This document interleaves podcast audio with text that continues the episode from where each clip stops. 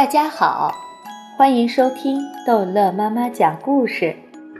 今天逗乐妈妈要讲的是《淘气包马小跳》《小英雄和芭蕾公主之像大海一样的房间》。把小非洲从医院接回家，马天笑先生早就准备好的欢迎词言说了一遍，最后说：“小非洲。”从此以后，这个家就是你的家，你就是我们的亲儿子，马小跳就是你的亲兄弟。呃，不对，乱了，乱了！马天笑先生问小非洲：“什么乱的？”小非洲说：“你忘了，我跟你是一辈的，我该叫你哥，马小跳该叫我妖叔。”马天笑先生十几岁便离开了故乡。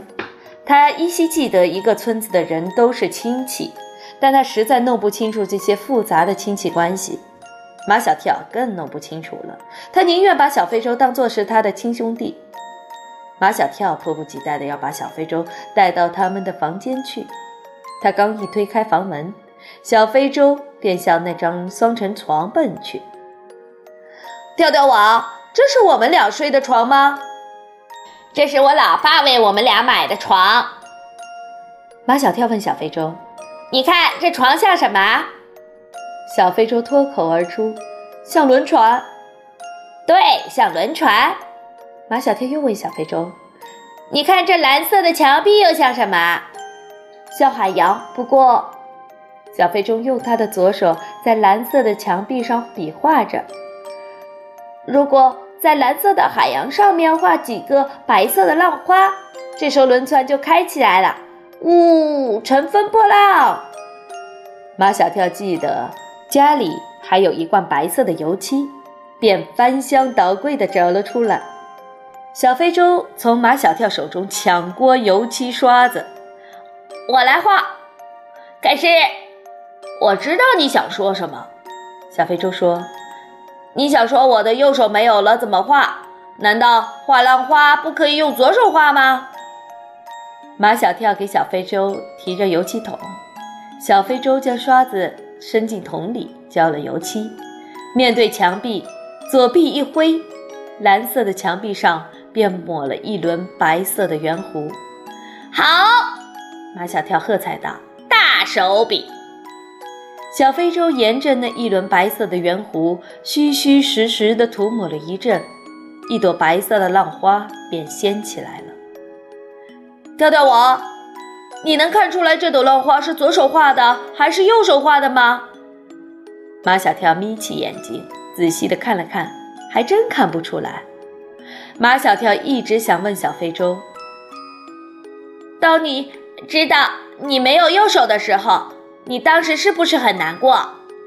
不难过，小非洲回答的如此干脆，让马小跳颇感意外。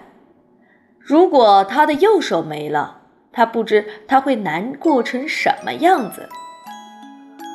我们班上那么多同学都不在了，郑老师也不在了，我能活下来已经很幸运，很幸运了。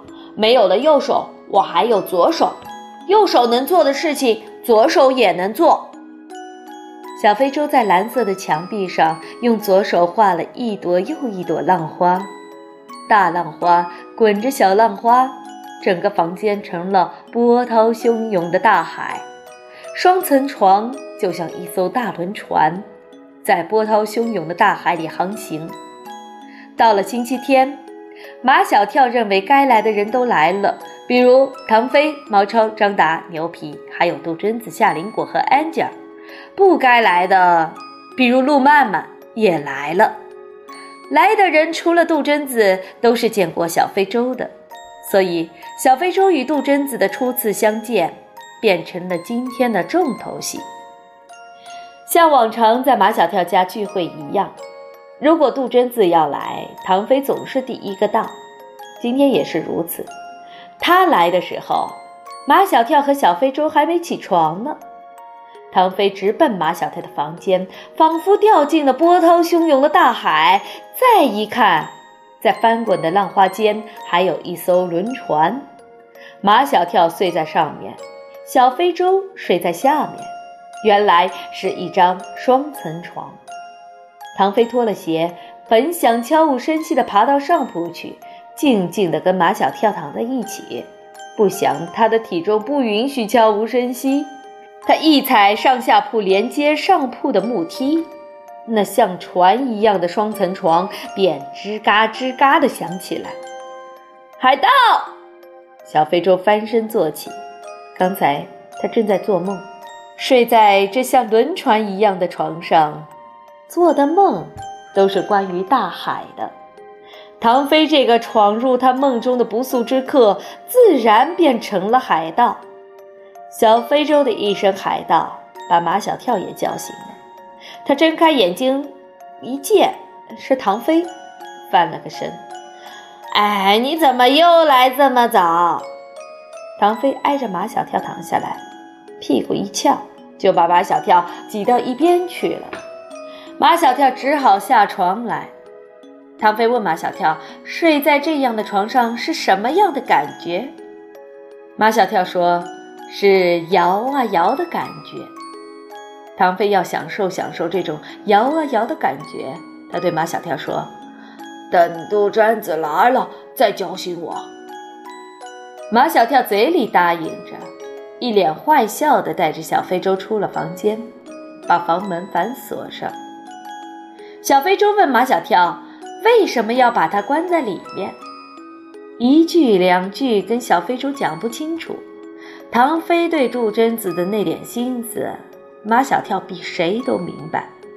他希望唐飞一直睡，最好睡到大伙儿吃完了杜真子做的土豆沙拉，杜真子离开以后再醒来。该来的人陆陆续续的都来了，就是杜真子还没到。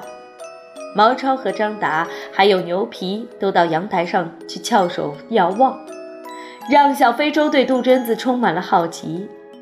杜真子到底是一个什么样的女孩子？难道比陆曼曼和夏林果还？迄今为止，陆曼曼是小非洲见过的最聪明的女生，夏林果是他见过的最漂亮的女生。杜真子终于出现在张达的望远镜里。来了。毛超问杜真子有没有提篮，这是他最关心的。